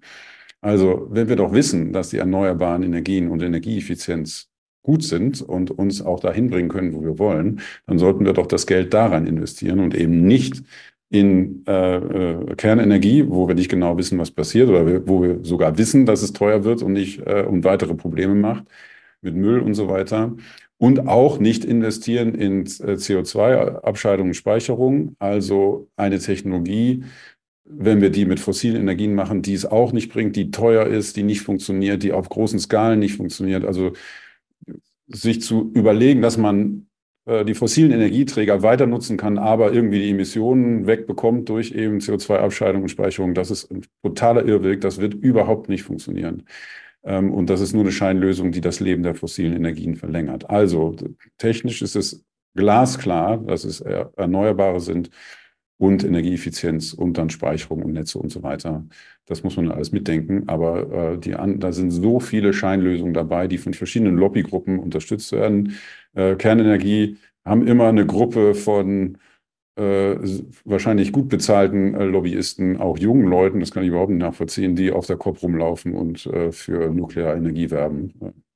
Naja, da muss irgendwo Geld sein, das da in diese Richtung fließt. Mhm. Danke dir. Und jetzt die, die Top-Frage gerade jetzt äh, von Hans-Georg Frischkorn ist gerade, äh, warum wird immer noch gesagt, dass das 1,5 Grad Ziel äh, erreichbar sei? Ich meine, Niklas, du hast auch gesagt, wir werden sehr, sehr sicher wenigstens eine Zeit lang äh, über der 1,5 äh, Grad liegen. Und äh, du hast auch gefragt, so, man muss jetzt in den Notfallmodus gehen. Und hier gab es dann auch viele Fragen jetzt von, von, vielen Einzelnen zu diesem Notfallmodus. Und du hast schon jetzt gesagt, Erneuerbare. Ähm, aber was, was gehört da noch dazu? Wenn jetzt, wenn wir jetzt gucken, so Deutschland und Europa muss jetzt handeln ähm, und muss mehr machen, um diese Lücke zu schließen, auch aus historischen Gründen. So, was sind die diese low-hanging fruits, sagt man ja auf Englisch? Also das, was man jetzt einfach nehmen muss, äh, vom Baum runternehmen muss, um jetzt, äh, um jetzt wirklich was, äh, was schnell was zu erreichen. Was, was würdest du da, da anführen? Also erstmal zum 1,5 Grad Limit. Das äh, werden wir relativ schnell äh, reißen, wenn wir so weitermachen wie bisher. Ja, also mit weiter so schaffen wir das nicht. Und das ist sehr schnell dann erreicht. Ähm, aber wir können das schaffen, wenn wir eben in einen anderen Modus schalten und müssen dann eben wirklich Dinge komplett anders machen. Äh, das andere ist, dass auch in, in, im Pariser Klimaschutzabkommen steht ja nicht so ganz genau drin, wie das 1,5 Grad Ziel definiert ist. Und die meisten äh, interpretieren es in so einer Art und Weise, dass es kurzfristig überschritten werden kann, wenn es nur bis Ende des Jahrhunderts dann wieder runtergeht auf 1,5 Grad. Und das bedeutet halt so schnell wie möglich Emissionen reduzieren. Selbst wenn wir kurzfristig mal drüber sind, ist die Welt, äh, geht die Welt nicht unter. Sie ist natürlich eine, eine schlechtere Welt und deshalb müssen wir so schnell wie möglich auch dann noch weiter CO2 reduzieren. Also ob wir jetzt kurzfristig das reißen oder nicht, macht eigentlich keinen Unterschied, weil wir müssen immer so schnell wie möglich es geht CO2 reduzieren. So, und wie kann das jetzt gehen? Ähm, ja, Notfallmodus hatte ich jetzt äh, auch mehrmals gesagt. Und ich finde, in der Corona-Krise und auch in der Energiekrise haben wir gesehen, was Regierungen machen, wenn sie tatsächlich denken, dass es ein Notfall ist. Also Regierungen können dann auf einmal äh, unendlich viel Geld äh, mobilisieren, um die Schäden abzuwenden. Äh, jetzt bei der Energiekrise, um dann die hohen Energiekosten auszugleichen. Äh, aber auch wir als Gesellschaft können im Notfallmodus auf einmal Dinge tun, von denen wir dachten, das geht gar nicht. Also in Corona konnten wir von heute auf morgen von zu Hause arbeiten, wo alle vorher dachten, das geht überhaupt nicht. Und äh, das sind genau die Dinge, die wir jetzt bräuchten. Und für Deutschland würde das heißen, also erstmal alles umsetzen, was irgendwie Emissionen reduziert, äh, und dabei die Parteipolitik hinten anstellen, wie zum Beispiel Tempolimit, ein wirklich ambitioniertes Heizungsgesetz, endlich alle umweltschädlichen Subventionen abzubauen, äh, den CO2-Preis zu erhöhen, was ja Gott sei Dank gerade passiert ist, aber dann auch das Klimageld auszahlen, zurück an die Bürgerinnen und Bürger und dann ein Sondervermögen aufzunehmen, um die Investitionen zu stemmen. Das wäre für mich äh, Klimapolitik in Deutschland im Notfallmodus. Und das müsste nicht nur in Deutschland passieren, sondern weltweit. Äh, dass man eben einfach sagt, ja, jetzt müssen wir das, müssen wir handeln wie in einem Notfall. Und äh, ja, das wären so Optionen, die man dann ziehen kann oder müsste eigentlich. Und dann ist das 1,5 Grad Ziel auch gar nicht so weit in, in der Ferne, weil wenn wir das wirklich alles so durchziehen, dann äh, ähm, äh, ist es hoffentlich nur kurzzeitig überschritten und kann dann auch tatsächlich noch erreicht werden. Die Solarenergie äh, hat sich in den letzten Jahren so schnell entwickelt, wie es für das 1,5 Grad Ziel nötig wäre. Und auch der Absatz von Elektroautos ist so schnell wie es 1, für das 1,5 Grad Ziel, also beides weltweit.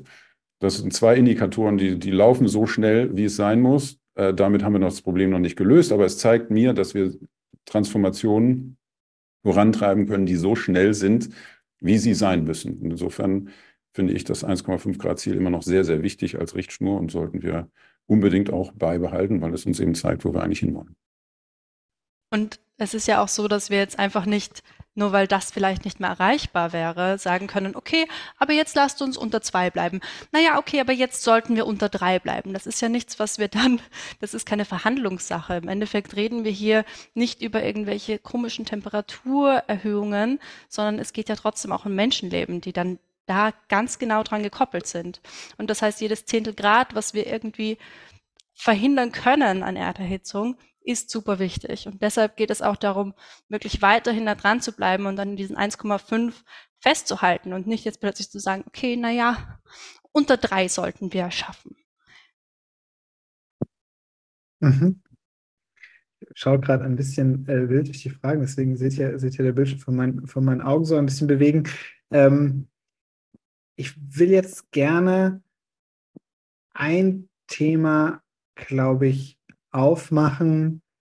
Ja, be bevor, wir, bevor wir über die COP als, als solche sprechen, glaube ich, ist es nochmal wichtig, auf diesen was Niklas, was du auch genannt hast, so als einen, einen schon der, der Erfolge äh, zu sprechen über Loss and Damage, also der, der Fonds äh, zur Begleichung der Schäden. Da sind ja jetzt, glaube ich, wie ich gelesen habe, 700 Millionen jetzt mittlerweile drin, ähm, 440 davon ähm, Millionen von, von Europa und der Rest dann aus, aus anderen Staaten. Wie da gibt es ganz viele Fragen dazu, jetzt hier auch, auch, auch bei uns im Webinar. Also wer entscheidet, wer das bekommt? Was gibt es denn überhaupt für Mechanismen? Ist das überhaupt annähernsweise irgendwie genug? Also könnt, könnt ihr nochmal ähm, jeweils aus eurer Perspektive was, was zu diesem Thema Loss and Damage fragen? Das war ja gerade bei der letzten Klimakonferenz ein Riesending, dass es überhaupt erstmal gekommen ist. Jetzt wird er kapitalisiert. Was, was, was könnt ihr dazu äh, ein bisschen noch erläutern, unseren Gästen heute? Wer will anfangen? Niklas, entstummt sich, warst der Erste. Kann ich, du kannst auch anfangen, klar.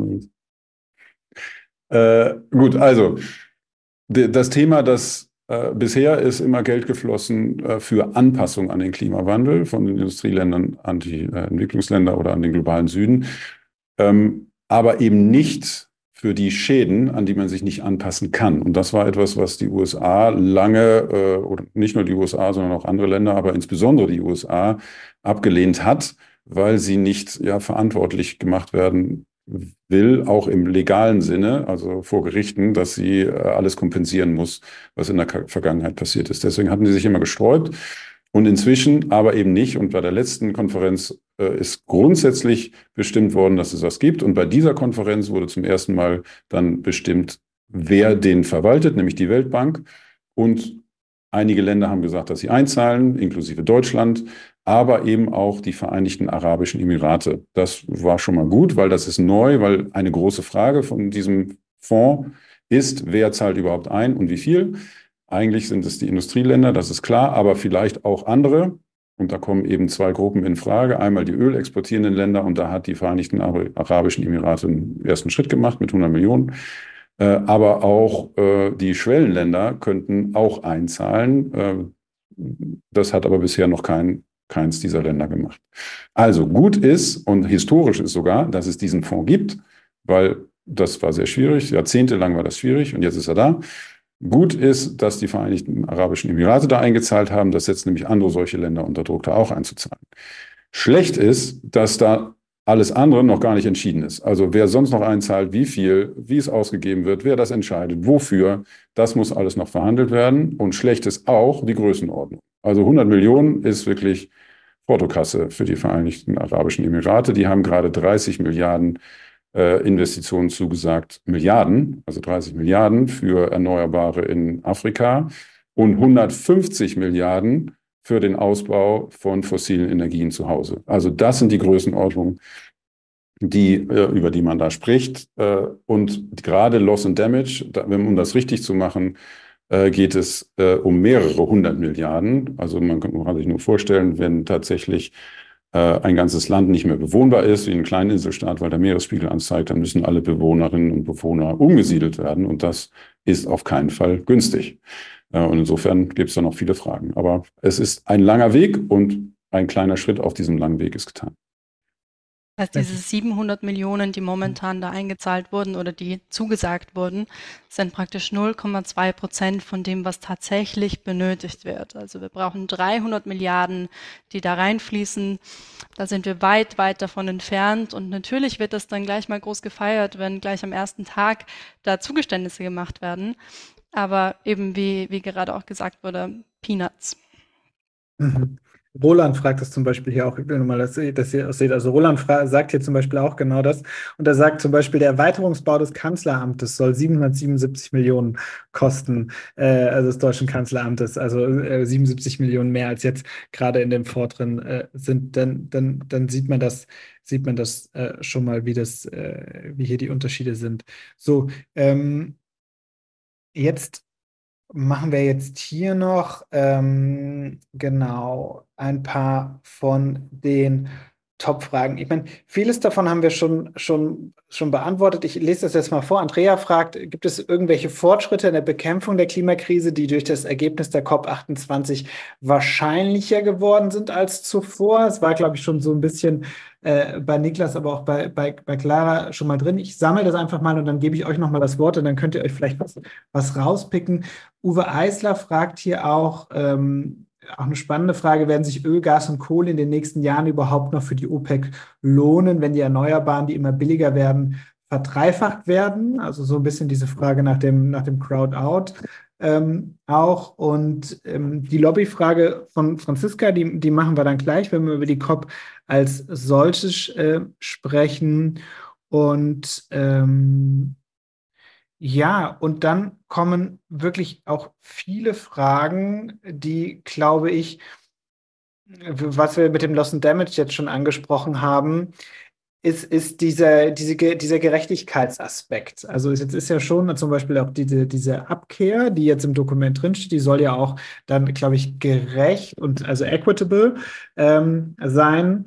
Und ähm, vielleicht, vielleicht dazu auch von euch nochmal eine Einschätzung, wo stehen wir da und was bräuchte da jetzt konkret? Also Loss and Damage Fund ist ja eine, eine Sache, aber was, was muss da noch mehr passieren, dass es, dass es da auch gerechter zugeht? Und was, was, was, ist denn, was ist denn eure Definition von gerecht? Weil das ist auch so eine Frage. Und wie definiert äh, die Klimakonferenz gerecht und wie würdet, würdet ihr das, äh, das gerecht hier ähm, äh, definieren?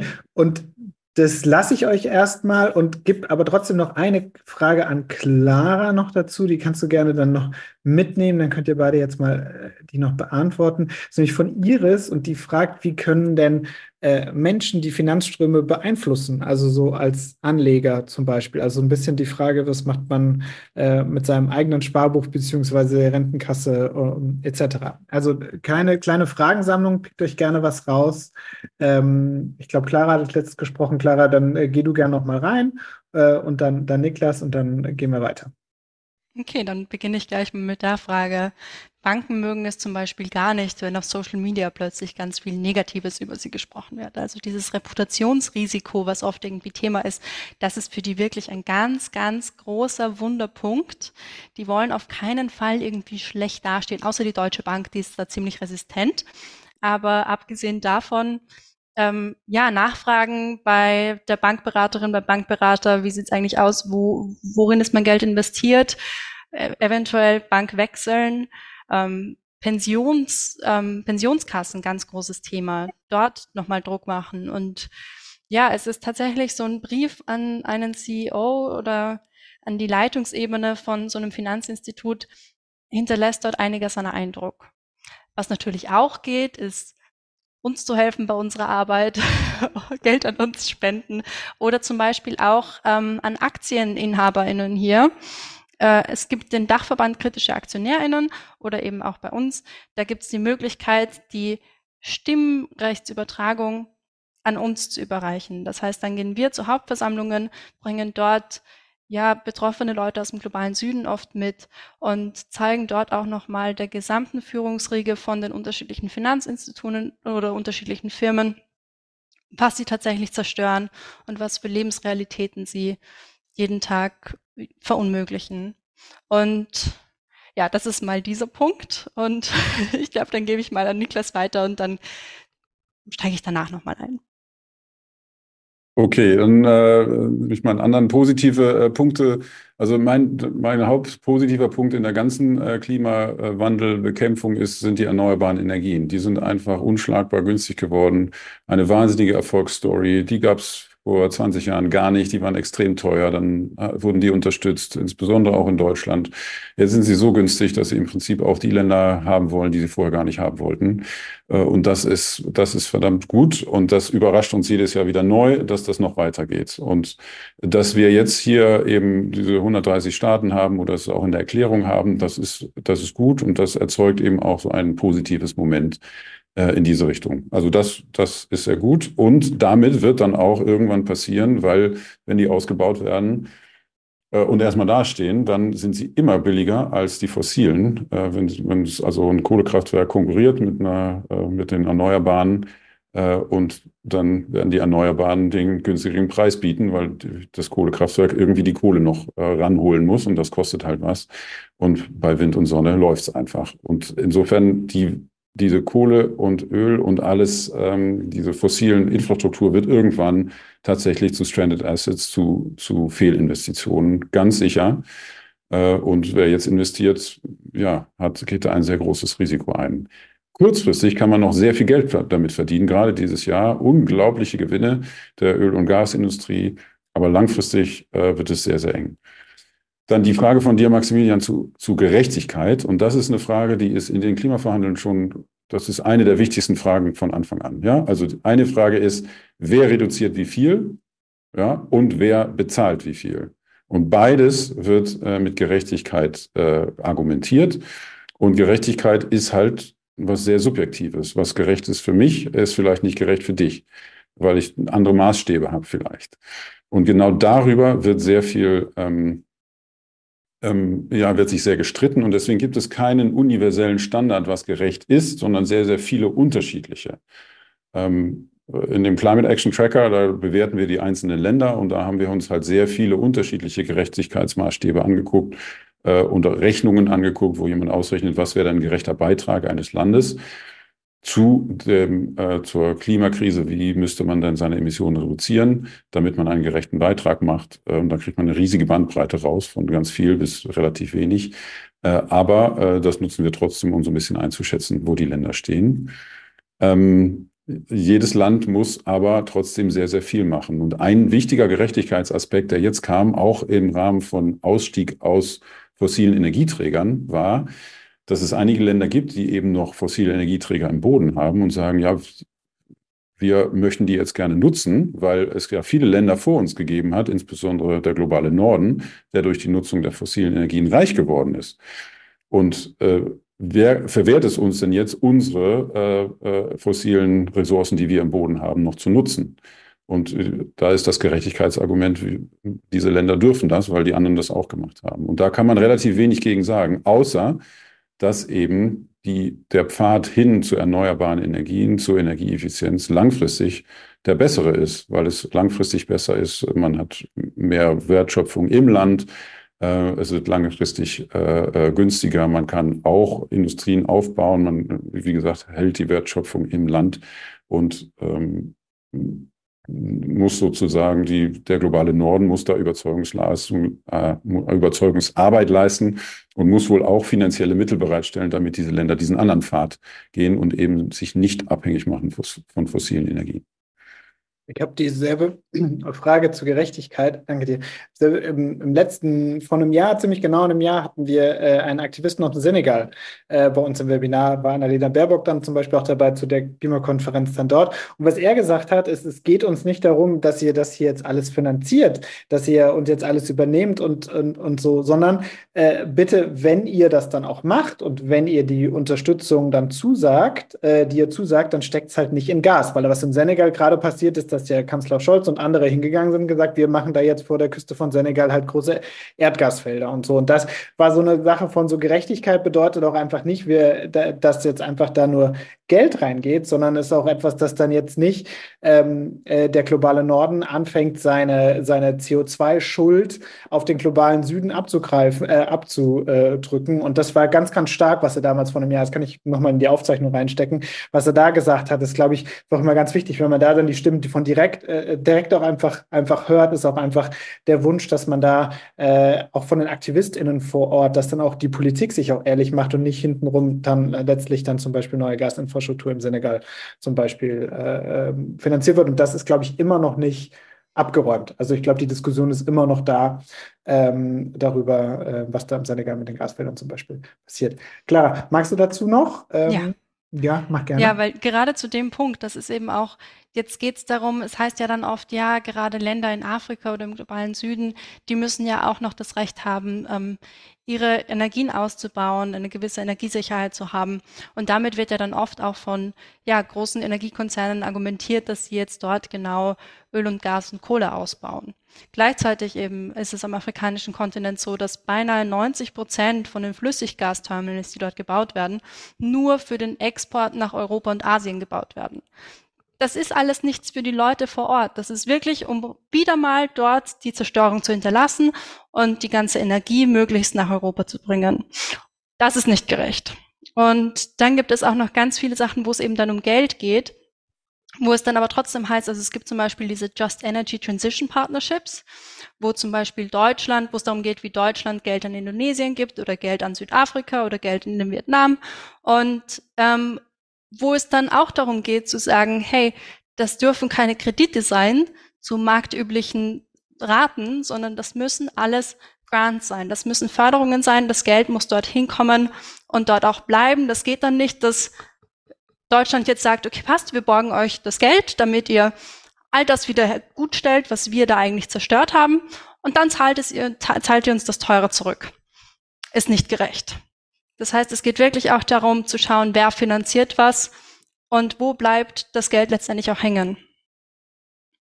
Danke dir. Jetzt würde ich gerne, ähm, bevor ich noch zwei, drei Leute dann gerne auch mündlich mit reinnehme, bevor wir enden, ähm, nochmal das ganz große Thema hier aufmachen, das wir bei uns in den Fragen auch haben, ähm, ist das Thema die COP an sich. Ich finde, Eva, Eva Quistorf, die hat die Grünen mal mitgegründet, ist bei uns auch ganz oft dabei. Eva, finde ich, beschreibt das eigentlich ganz, ganz gut hier und machen viele andere auch. Sie schreibt, seit Rio und Johannesburg bin ich zu keiner, ich weiß gar nicht, welche COPs das waren, müsste jemand nachgucken, also Rio die erste, aber äh, dann heißt es bei Johannesburg, weiß ich nicht, bin ich zu keiner UNO-Konferenz mehr geflogen, nur mit dem Zug nach Bonn und Kopenhagen oder Warschau. Warum nicht längst eine Zoom-NGO und Parlamentarier und Wissenschaftler Klimaclub-Konferenz veranstaltet den Rest des Geldes der Show gespart. Also das, die Diskussion gibt es ja immer wieder. Jetzt mit dem Argument auch zu sagen, so es hat jetzt 28 Klimakonferenzen gebraucht in allen Herren Ländern, ähm, um jetzt einfach nur das Wort fossile Energien mal in dem Text zu haben. Ist es wirklich das, was lohnt oder bräuchte dieses ganze System COP und Weltklimakonferenz, müsste das nicht ganz anders aussehen? Vielleicht ein fixer Ort, ähm, wo immer alle hingehen. Es gibt ja dieses Buch mit dem, mit dem Ministerium der Zukunft zum Beispiel, also wirklich einen Ort zu haben, wo man sagt, so, hier passiert das und eben auch nicht mehr so viele LobbyistInnen äh, gerade von Fossil eben dabei zu haben. Also was sagt ihr dazu? Wie, wie würdet ihr euch auch eine COP vorstellen, die, die besser funktioniert als diese? Also bei den NGOs war jetzt auch groß das Thema, hey, sollen wir das boykottieren, eine COP wieder in einem Ölstaat, wieder in einem Land, wo Menschenrechte mit den Füßen getreten werden, wieder in einem Land mit einem autoritären Regime. Nächstes Jahr übrigens wieder in Aserbaidschan, ist es nicht viel besser. Und trotzdem war dann die Entscheidung zu sagen, wir können ja trotzdem unsere Partnerorganisationen im globalen Süden nicht alleine lassen. Und andererseits geht es ja auch darum, die fossile Lobby nicht alleine bei so einer Weltklimakonferenz zu lassen.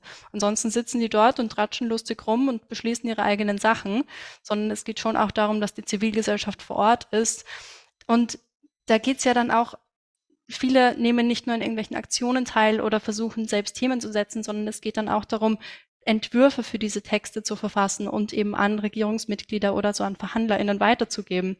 Und ich glaube schon, dass das so einfacher ist und dann wieder zum Gerechtigkeitsthema zu kommen. Ein Ort, wo wir uns immer alle treffen, begünstigt wiederum manche und alle anderen müssen aber trotzdem weite Wege auf sich nehmen. Deshalb finde ich, ist es trotzdem ein guter und wichtiger Teil, dass die COP immer woanders stattfindet weil das ja auch immer andere, andere Bedingungen bringt. Und dann natürlich, jetzt war das in Dubai überhaupt nicht ideal, aber gleichzeitig können wir dann auch noch dort mal beleuchten, wie schrecklich eigentlich die Situation ist und wie, wie deutlich es nochmal werden muss, dass ja die Emirate aus Öl und Gas raus müssen. Und ja, wieder ein Gerechtigkeitspunkt. Mhm. Niklas. Ja, aus meiner Sicht, ich, ich bin jetzt nicht ganz neutral. Ich war jetzt auf wirklich sehr vielen dieser Konferenzen. Ähm, ähm, ja, auf der einen Seite ist es halt ganz wichtig, äh, dass man sich ähm, trifft äh, und es ist auch was vorangekommen. Also man, man, wenn man sich nur ein Jahr anguckt, dann ist fast nichts passiert. Ja, aber wenn man sich längere Zeiträume anguckt, dann sieht man, äh, dass dieser ganze Prozess doch einiges in Gang gesetzt hat. Also in Paris 2015 wurde eben diese, diese Idee von Netto Null äh, erfunden, dass man tatsächlich auf null Treibhausgasemissionen geht. Und seitdem ist die Diskussion ganz anders. Vorher war es so, dass man immer ein bisschen reduziert hier, ein bisschen da. Und ich nicht, sondern jemand anders. Und jetzt ist es klar, alle reduzieren auf Null, überall in allen Sektoren. Und deswegen sprechen wir jetzt von Kohleausstieg, vom Ausstieg aus dem Verbrenner, von Null-Emissionsstahl, von äh, äh, Null-Emissionszement, von äh, äh, sehr niedrigen Emissionen aus, aus der äh, Landwirtschaft. Und das ist eine ganz neue Diskussion, die hätte es ohne das Pariser Klimaschutzabkommen gar nicht gegeben. Und auch die Temperaturerhöhung, die wir, die wir berechnen bis Ende des Jahrhunderts, hatte ich schon gesagt. Vor Paris waren wir bei 3,5, jetzt sind wir bei ungefähr 2,5. Das ist ein ganzes Grad besser. Äh, und äh, reicht noch nicht aus, reicht hinten und vorne nicht aus, aber es hat sich immerhin bewegt. Und das finde ich ganz wichtig zu sagen, auch wenn das langsam vorangeht, es geht voran. Äh, und das andere ist, dass ja, es ist ein globales Thema, deswegen müssen sich alle Länder treffen, auch zusammen. Es müssen nicht 70.000 sein, so viel wie auf dieser Konferenz. Ich glaube, 5.000 würden vollkommen ausreichen. Ähm, aber dass man einmal im Jahr sagt, das Thema Klimaschutz ist zwei Wochen im Jahr das Thema Nummer eins. Ähm, das ist aus meiner Sicht äh, super wichtig, weil alle, alles kommt auf den Prüfstand, jeder muss sich rechtfertigen. Wir reden jetzt darüber, es ist in den Medien und ist ein sehr, sehr wichtiger Teil. Alleine können diese Konferenzen das Problem nicht lösen. Wir müssen noch viele andere Dinge machen. Kleinere Foren, kleinere Gruppen von Ländern, die kritische Masse haben, müssen Dinge vorantreiben. Aber ohne die Konferenz geht es eben auch nicht. Mhm zu, zu den kleineren Dingen. Ich glaube, im Koalitionsvertrag der Ampel in Deutschland steht ja auch ein Klimaclub äh, zum Beispiel, dann eben, wie man andere Formen äh, dann, auch, dann noch weiter schaffen kann. Super. Das fand ich zu der Frage nochmal, haben wir jetzt wirklich viele Fragen hier aus dem, aus dem Q&A dazu beantwortet, auch Aserbaidschan. Ich will zu Aserbaidschan noch hinzufügen, einfach, weil es einfach schon wieder raus ist. Aserbaidschan hat vor drei Monaten äh, Bergkarabach, eine Region Armeniens, äh, letztlich äh, einverleibt, äh, die alle Leute rausgetrieben äh, und, und wirklich äh, sein, sein Staatsgebiet gewalttätig erweitert. Und das ist einfach der Staat, in dem die nächste Klimakonferenz dann stattfindet. Also das, was Russland gerade in der Ukraine versucht, das hat, äh, das hat Aserbaidschan im kleineren Maßstab in Bergkarabach geschafft. Und das, da muss man, glaube ich, auch immer dran denken. Und äh, diese Entscheidungen werden ja nicht von der UN getroffen und so, sondern das ist ein Verhandlungsprozess mit der, von der Präsidentschaft so wie ich das verstanden habe. Ähm, ich glaube, da muss man auch dann fair sein, wer, wer das dann so entscheidet, aber das ist halt natürlich, also es macht mir auch irgendwie große Bauchschmerzen. Und ich muss sagen, ich war zum Beispiel in Paris äh, selbst dabei bei der Klimakonferenz und ich will das auch mal spiegeln, was Clara gesagt hat, aus der persönlichen Erfahrung auch sind da so viele wichtige Bündnisse innerhalb der Zivilgesellschaft auch entstanden. Also 2015 gab es noch kein Fridays for Future, aber ich würde jetzt mal behaupten, dass viele Menschen, die sich dann später bei Fridays for Future und in der Klimabewegung engagiert haben, für, für die ist dieses Zusammenkommen bei der Klimakonferenz zu sehen, dass man global auch äh, Verbündete hat, ein total wichtiger Argument. Und ich glaube, das, das ist so eine Erfahrung, die kann man letztlich nur haben, wenn man mal da war. Deswegen, ich hoffe mal, dass bald wieder eine Klimakonferenz dann zum Beispiel in Europa sein wird, weil, oder oder, in Amerika oder so. Gibt ja viele Orte, die man sich vorstellen kann. Ich glaube, das, das ist so ein Punkt, den ich persönlich nochmal mache. Und der hat mich zum Beispiel 2009 in Kopenhagen massiv davon überzeugt, quasi auch, auch für Klimapolitik zu machen. Ja, und ich glaube, das geht sehr, sehr vielen anderen Menschen auch so, die dadurch letztlich auch politisiert worden sind und junge Menschen. Und ich glaube, das darf man, darf man bei, bei all dem auch nicht unterschätzen. Und dass wir machen zwar alles auf Zoom, aber es geht halt dann manchmal dann doch äh, dann doch besser. So, wir haben jetzt noch zwölf Minuten Zeit und ich möchte jetzt gerne. Darf ich das noch, nur ganz kurz noch ja, unterstreichen, klar, weil das ist, das ist mir noch gerade ein Bedürfnis. Also gerade was du gesagt hast, auch mit Fridays for Future. Fridays for Future in Österreich ist entstanden, weil ein guter Freund von mir, der hier heute auch zuhört, ähm, Greta Thunberg in Katowice getroffen hat. Und daraufhin wurde Fridays for Future in Österreich gegründet. Das ist alles wirklich allein durch diese Gespräche und diese ganzen unterschiedlichen Momente, die da und, und Persönlichkeiten, die zusammenkommen, entsteht auch erst so eine Bewegung. Also allein dafür auch wahnsinnig wichtig. Hm. Ja.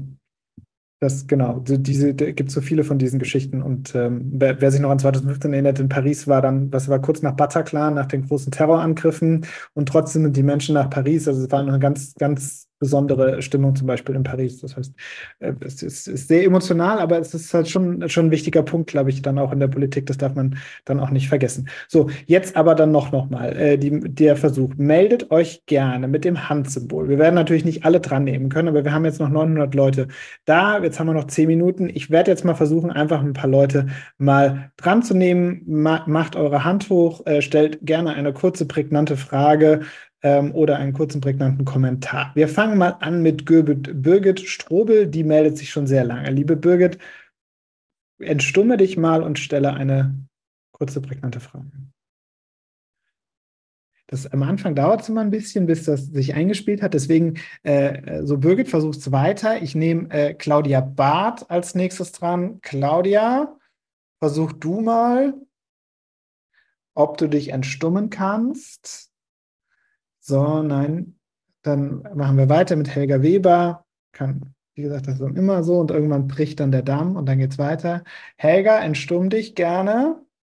Nein, immer noch nicht. So, Manuela Jacobi. Wird voll hier. Manuela Jacobi, entstumm dich gerne. Ich mache jetzt bei der ersten Runde Frauen und bei der zweiten Runde äh, Männer. Äh, Judith Aiwan. Ihr müsstet euch alle entstummen können. Hallo? Ah, ja, das ist Judith. Judith, bitte, willkommen und deine Frage. Äh, die hat hier auch im Chat schon gestellt. Ich wollte nur fragen, äh, wie diese OPEC-Staaten, die ja auch vom Klimawandel betroffen sind, äh, ihre Haltung jetzt bei diesen ähm, Konferenzen gegenüber ihrer Bevölkerung rechtfertigen. Weil, ja, ich meine, das ist doch irgendwie absolut unlogisch, oder? Danke, Judith. Ich nehme noch mal zwei weitere dran, dann haben wir es zusammen. Christa Tast. Nein, die versucht es auch noch weiter. Zoe Engel. Zoe. Hallo, ihr Lieben, ganz tolles Calling. Äh, mich interessiert das, was Clara erzählt hat, da mit diesen komischen ähm, äh, wie, wie war das ähm, bei der Bank, äh, die, die, die Börse und die, wie man euch unterstützen kann da, also euch das Stimmrecht geben, das fand ich total abgefahren. Und ich weiß, ihr dürft jetzt keine Werbung machen, aber welche Banken sind denn gut? Ich meine, die Deutsche Bank ist raus, aber ähm, wo, wo können wir euch als NormalbürgerInnen, ohne dass ich Professorin bin, unterstützen? Und ganz tolles Calling. Danke, Max. Tschüssi. Dankeschön. So, dann äh, legen wir mal los. Clara, äh, du wurdest direkt angesprochen, übergebe ich erstmal an dich zu die Antwort. Ja, es gibt den Fair Finance Guide Deutschland, wo auch nochmal gelistet wird, wie welche Banken abschneiden im Sinne von Nachhaltigkeit und allen möglichen anderen Kriterien. Ich habe den jetzt mal da in den Chat gestellt. Mhm. Ähm, da gerne mal reinsehen. Und ansonsten gibt es den Dachverband kritischer Aktionäre. Da schicke ich auch noch den Link rein. Da wird das auch nochmal genauer beschrieben, wie das funktioniert. Und es gibt ja immer eine große Hauptversammlungszeit, ähm, wo wir dann auch ganz viel hingehen. Und Hauptversammlungen sind anstrengend und meistens sehr langwierig. Aber gleichzeitig ist das auch eine gute Möglichkeit, wo wir nochmal einbringen können, was ähm, was in der Welt schiefläuft und was mit den Investitionen von diesen Unternehmen zum Beispiel schiefläuft. Und wir tun uns da einerseits zusammen mit anderen größeren Investoren und versuchen dann mit denen gemeinsam auch Sachen einzubringen und ähm, ja, andererseits eben auch eigene Anträge einzubringen und zu zeigen, ja, dass, dass es so nicht weitergehen kann. Den Link habe ich jetzt auch nochmal in den Chat gestellt, da wird das alles nochmal genauer beschrieben, damit wir da nicht zu viel Zeit einnehmen. Mhm. Der, die Links noch nicht da. Clara, du musst umstellen auf alle und die Links Ach so, noch klicken, ich sehe Hosts und Diskussionsteilnehmer, also stimmt. ja, dann ist hier mal der eine also Link. Mach, mach, du das nochmal, ich gebe so lange nochmal an Niklas weiter. Die, ja. die, die Frage auch der Rechtfertigung der Staaten, also gerade der Ölstaaten. Ja, die, die, die, Ölstaaten sind, sind, ja jetzt schon betroffen vom Klimawandel. Es ist sehr, sehr heiß und äh, so Höchsttemperaturen über 50 Grad in dieser Region äh, sind jetzt äh, schon öfters passiert. Und äh, wir waren ja jetzt da in Dubai im Winter, da war es 30 Grad, viel zu warm. Ähm, ich möchte dann nicht im Sommer sein. Und das Einzige, wie man das überleben kann da, ist mit sehr, sehr viel Energie, also viele äh, äh Klimaanlagen mit Autos fahren und anders geht es gar nicht. Ähm, also da muss man wirklich drüber nachdenken, wie das weitergehen kann. Aber das sind, die meisten sind autokratische Staaten. Äh, das ist eben nicht demokratisch. Und äh, da scheint es mir so zu sein, dass die kurzfristigen Gewinne wichtiger sind als die langfristige Sicherheit. Ähm, also rein rational ist es nicht. Also man müsste unbedingt etwas tun gegen den Klimawandel, insbesondere in dieser Region, aber das reicht eben derzeit leider nicht aus. Das ist jetzt negativ, aber wo wir gerade bei Links sind, wir hatten ein äh, Paper geschrieben mit nur guten Nachrichten seit Paris. Davon hatte ich vorhin geredet, deswegen werde ich den Link da jetzt auch reinstellen. Wenn ihr also nur gute Nachrichten lesen wollt, was seit Paris alles gut passiert ist, dann lest das. Prima, dann nehme ich nochmal äh, ein paar Leute dran. Hier haben wir Ignacio Campino. Ähm, hier Sprecherlaubnis. Äh, na, jetzt hier. Ignacio, ähm, sprich gerne, wenn du kannst. Ich versuche es. Ja, bitte. Ja, okay. Also reduzieren ist irgendwie unschick. Wie wäre es Cap Capture, aber nicht mit technischen Mitteln, sondern mit künstlicher Photosynthese? Okay, super. Danke für die Frage. Ähm, ich nehme nochmal eine dran. Steve, Steve hm? Geffers nehme ich dran. Ja, mich interessiert, ob außer diskutieren, über Entwürfe abstimmen, überstimmen, mit Vetos blockieren, Mehrheiten entscheiden, überstimmen Minderheiten, fallen uns denn da nicht bessere Möglichkeiten des partizipativen Aushandelns ein? Also, dass wirklich alle, die an einem Tisch sitzen, zu einer gemeinsamen Lösung kommen. Es gibt so viele Partizipationsmethoden, so viele Möglichkeiten, wirklich zur Überteilhabe zu Lösungen zu kommen. Fängt bei Mediation an als niedrigste Stufe aus meiner Sicht. Und äh, also es gibt tausende von Möglichkeiten. Werden die denn überhaupt angewandt, außer Rednerliste abarbeiten, diskutieren, abstimmen. Was passiert da auf der COP? Ich möchte da gerne mehr darüber wissen. Spannende Frage, Steve die, die, die beiden Fragen lasse ich jetzt äh, erstmal. Äh, einmal die von Steve nach, nach der Art, wie da deliberiert wird und, und einmal die Frage nach äh, natürlichen äh, Senken, äh, Photosynthese. Da gibt es ja auch andere. Moore wurde auch äh, gefragt. Wir hatten auch schon ein Webinar zu Moore. Moore ist äh, hier the favorite CO2-Senke. Ähm, vielleicht zu den beiden Sachen nochmal. Wer mag zuerst? Niklas war zuerst. Niklas, bitte. Äh, okay, also zum einen, äh, wir müssen natürlich Emissionen einsparen, das ist ganz klar, und wir müssen da eben die Erneuerbaren ausbauen und die fossilen müssen weg. Äh, das ist klar, so schnell wie irgend geht. Aber zusätzlich noch müssen wir wahrscheinlich, weil wir so spät dran sind, auch noch CO2 aus der Atmosphäre rausholen.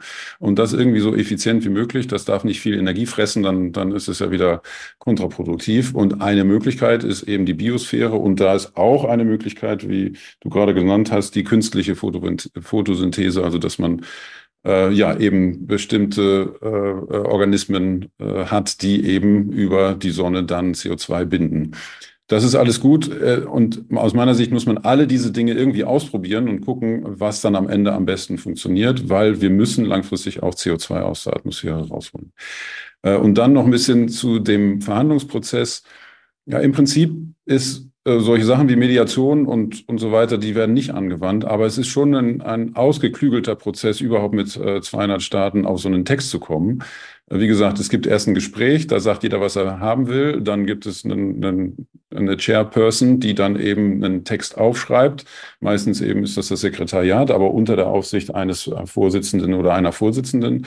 Und die schreiben dann einen Text und der ist dann mit vielen Optionen. Dann setzt man sich wieder zusammen, dann diskutieren alle darum äh, und dann kommt wieder ein neuer Text, der das versucht ein bisschen zusammenzuziehen und dann hat es, klappt es meistens nicht und dann geht man in kleinere Gruppen, weil man mit so vielen nicht reden kann, sondern die regionalen Gruppen werden dann Vertreter. Dann sitzt man nur noch in kleineren Gruppen und wenn das dann wieder nicht geht, dann geht man in noch eine kleinere Gruppe und versucht da den Kompromiss zu finden. Äh, und wenn man den dann hat, dann geht man langsam wieder in die größeren Gruppen und irgendwann sitzt man wieder im Plenum, wo alle 200 Staaten sitzen und die sagen dann hoffentlich ja oder eben nicht. Äh, das ist sehr langwierig und sehr kompliziert, äh, aufwendig, würde ich sagen. Aber ich finde es super erstaunlich, dass das überhaupt geht. Ja, also dass man dann am Ende von einem solchen Prozess ja eben 100 Seiten hat, denen alle Länder zustimmen. Also ich finde das eigentlich ist ein Wunder, dass das geht, aber es geht irgendwie. Und es gibt ja, glaube ich, noch, wenn ich es noch ergänzen darf, es gibt ja quasi eine extra Vorbereitungsklimakonferenz für die Klimakonferenz. Also man trifft sich ja immer in Bonn, dann quasi vorher, wo das Sekretariat sitzt, um dann quasi die Konferenz nochmal vorzubereiten. Also noch einen Schritt davor, der, der noch zusätzlich dazu kommt. Genau. ja, sorry. Ja, klar. Ich wollte noch ganz kurz was sagen zu den, ja, wie man CO2 aus der Atmosphäre bekommt. Das ist ja dann trotzdem auch wenn wir über diese ganzen Sachen sprechen, geht es eben darum, fossile Energieträger oder generell Emissionen zuerst mal zu stoppen, bevor sie überhaupt geschehen und gar nicht erst in die Atmosphäre zu lassen, also wirklich die fossilen im, im Boden zu lassen. Und weil dann ist ja trotzdem Versauerung der Meere ist ein Thema, eine natürliche Kohlenstoffsenke, die aber auch einfach keine Kapazitäten irgendwann mehr hat. Und andererseits wollte ich noch zu CCS sagen, das wird ja oft eben als so eine Lösung, als die große Lösung präsentiert. Im Endeffekt reden wir da aber trotzdem immer nur um die Emissionen, die praktisch während der Produktion entstehen. Also eben, wie Niklas schon vorher gesagt hat, das sind nur 15 Prozent von den Emissionen, die, die generell entstehen. Und den ganzen restlichen Teil lassen wir raus. Also es ist all diese Abscheidungsmethoden und was da irgendwie alles kommt, alles ein großer, ja, eine große Verzögerungstaktik. Und auch die Biosphäre kann das irgendwann auch nicht mehr ganz so aufnehmen. Hm. Ich würde sagen, ähm, und dann, dann schließen wir jetzt gleich eins, will ich noch sagen, der, der EU-Umweltkommissar Sinkevicius, der hat das sehr gefeiert, weil er ist für auch die Ozeane verantwortlich und das erste Mal ist überhaupt die Erwähnung auch des Schutz der Ozeane wohl in der Abschlusserklärung drin. Also es gibt auch noch so, und da kamen wir jetzt gar nicht dazu, es gibt auch noch kleinere Punkte, wo das erste Mal Sprache reingekommen ist. Also ich bin sehr gespannt, ob das, was Niklas jetzt gesagt hat zu Paris, dass das so ein Moment war, wo dann, wo dann durch das Netto-Null-Ziel dann sich vieles, äh, vieles, vieles ergeben hat. Vielleicht ist das auch so ein Moment, wo durch diese, äh, das, das Naming erst einmal vielleicht ein Moment ist, wenn wir in zehn Jahren zurückgucken oder in acht Jahren, dann, dann werden wir vielleicht ein anderes Fazit ziehen oder was auch welches Fazit wir auch immer ziehen werden. Ich fand es jedenfalls jetzt hier super spannend. Vielen Dank für all eure Fragen, eure, eure Kommentare, eure Inputs. Ich habe jetzt gerade, jetzt wird bei mir nebenan gebohrt, wo ich hoffe, ihr hört es nicht, ähm, äh, ist das, ist, hab das Voting nochmal aufgemacht. Jetzt ist die zweite Abstimmung. Ihr dürftet ja vorher abstimmen, jetzt dürft ihr nachher abstimmen. Ist jetzt nochmal im Chat. Macht das nicht, lasst das auch nochmal offen. Äh, wenn ich das Webinar dann gleich zumache, dann könnt ihr es noch machen, wenn ihr drüber nachdenken müsst, wie ihr jetzt die Ergebnisse bewertet. Und dann schreibe ich dann in die Mail an alle danach, ähm, äh, ob sich eure Meinung und wie sie sich verändert hat. Jetzt bleibt mir nur zu sagen, äh, Vielen, vielen Dank an alle. Ähm, war ein toller Abend. Ähm, nutzt das, was ihr heute vielleicht auch gehört habt, äh, wenn ihr dann zur Familie fahrt an Weihnachten und so. Ich finde immer, das ist ein guter Ort, wo man diese Nachrichten, gute als auch schlechte Nachrichten, einfach teilen kann, Hintergrund geben kann. Das sage ich gerade in allen meinen Webinaren, weil ich glaube, gerade in der Polarisierung der Gesellschaft, die wir gerade ganz enorm haben, ist es gerade irgendwie an jemandem Einzelnen auch, das nach Hause in die Familien zu tragen. Ähm, das ist gute und dass es irgendwie auch schlechte Nachrichten gibt, aber das nicht alles nur hoffnungslos ist. Und das ist für mich so das, was ich heute auch mitnehme, ist so, Hoffnung ist auch wichtig. Es ist wichtig zu wissen, was nicht funktioniert und was wo blockiert wird, aber es ist auch wichtig zu wissen, dass es, dass es Bereiche gibt, wo es, wo es eine gewisse Richtung gibt, ähm, in, in die richtige Richtung, weil sonst könnten wir auch aufgeben. Und das machen wir nicht. Und wir machen weiter. Und Europe Calling macht weiter. Nach der, äh, nach der Weihnachtspause dann auch haben wir noch viele, viele weitere Themen, die wir machen. Ich danke euch vielmals. Habt einen schönen Abend und äh, ich habe sicher irgendjemanden vergessen, den ich danken wollte. Danke und äh, tschüss. Danke an dich, Max. Ja, so stimmt, ja. Das ist nett. Lieben Dank. Tschüss.